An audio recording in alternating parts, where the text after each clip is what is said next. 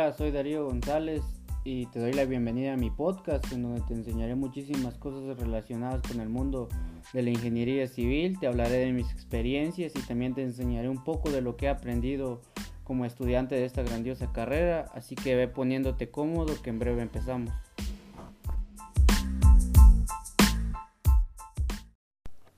Hola, ¿qué tal? Espero que te encuentres bien. En este capítulo vamos hablar un poco acerca de lo que son las losas nervadas o las losas nervuradas. Eh, estas comúnmente se le llaman losas nervadas porque forman nervios.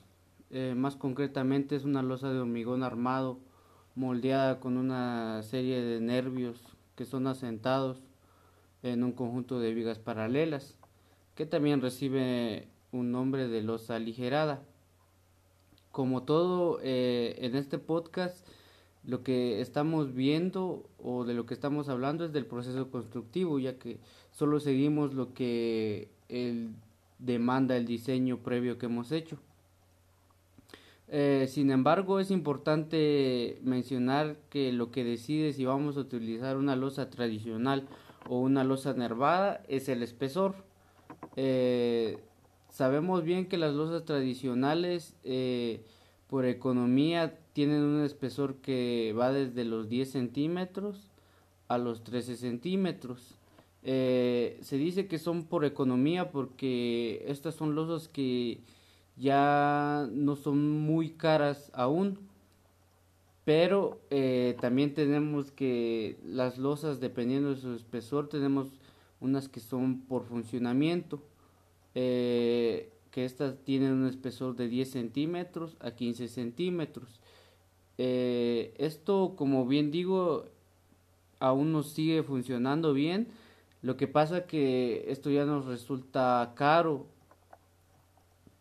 Teniendo esto, eh, podemos decir que también para calcular estos espesores tenemos dos fórmulas.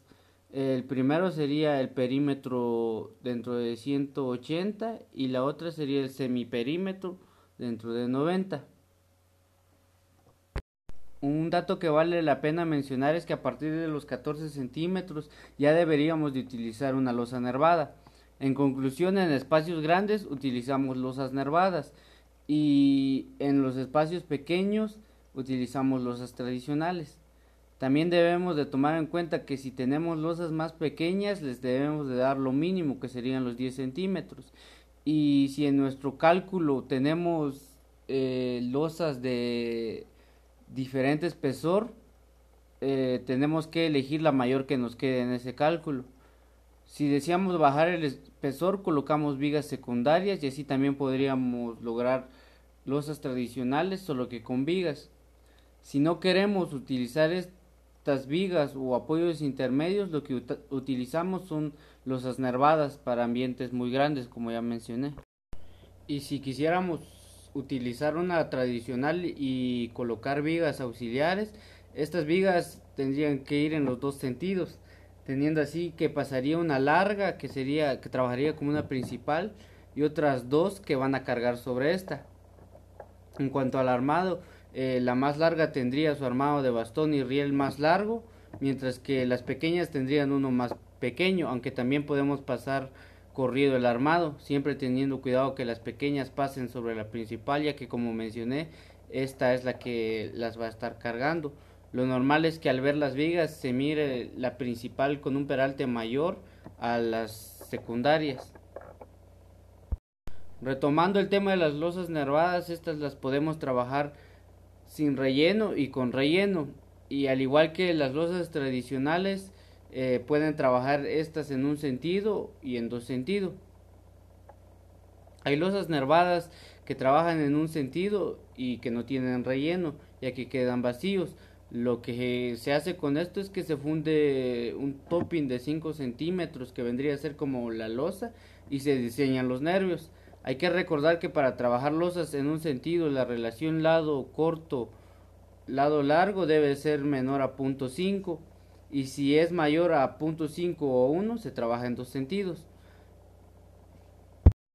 Una losa prefabricada de vigueta y bovedía estaría trabajando como una losa nervada con relleno en un sentido, ya que los nervios serían la vigueta y el relleno serían las bovedías.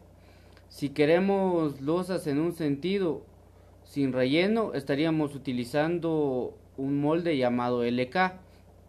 Básicamente este molde para losas nervadas en un sentido nos sirve para fundir solo la vigueta o los nervios y el topping de la parte de arriba que tendría 5 centímetros. Tienen una longitud de 3 metros y podemos traslaparlos para lograr una medida deseada. Es importante también mencionar que cuando utilizamos este tipo de moldes y dependiendo de la marca de la vigueta debemos de colocar rigidizantes que son básicamente elementos tipo costilla que se colocan cuando fundimos las viguetas. Esto nos ayuda a rigidizarlos ante un sismo para que éstas no se abren o se juntan. Otra alternativa a la vigueta o molde LK para el relleno es el relleno con Duroport. Colocado este se pone lo que es el emparrillado de acero por temperatura, el cual nos va a ayudar para que el concreto no sufra quiebres o fisuras y ya después fundimos.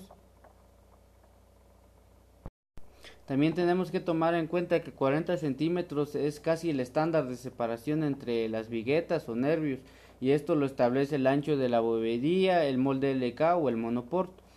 Entonces al final tenemos varias opciones ya que podemos trabajar con vigueta y bovedía, con vigueta y moldes LK o trabajar con viguetas y relleno de monoport y al final tendríamos la losa que deseamos.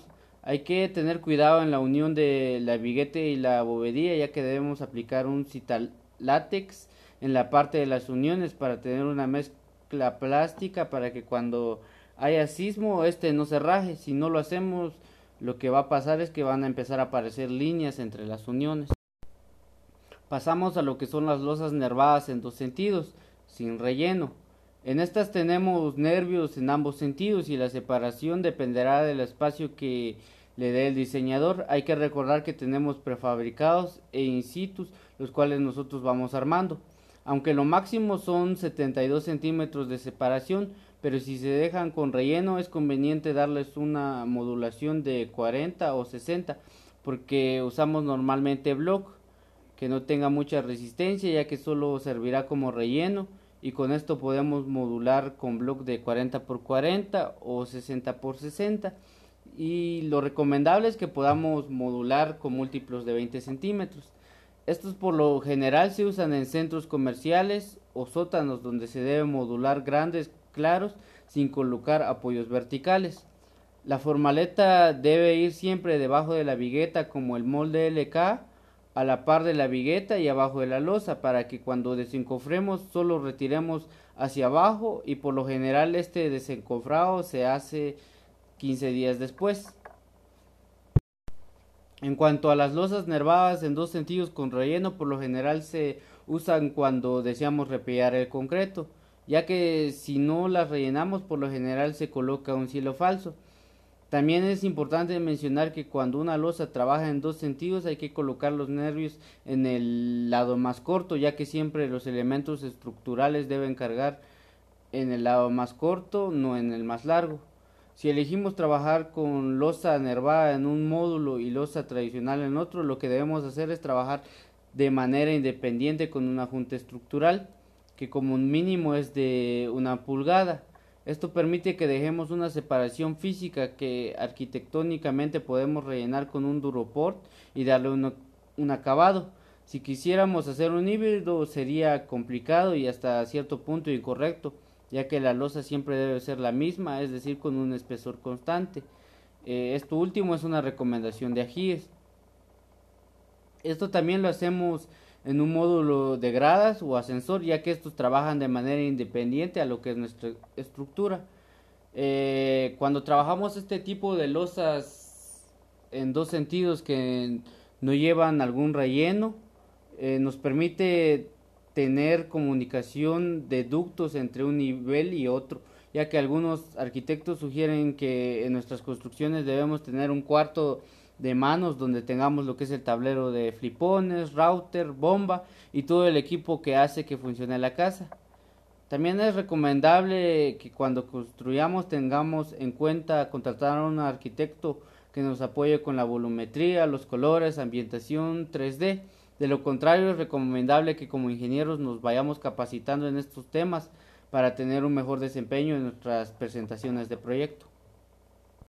Y es así como hemos llegado al final del capítulo, así que yo me despido no sin antes agradecerte el que te hayas quedado hasta el final del podcast y desearte un día lleno de bendiciones.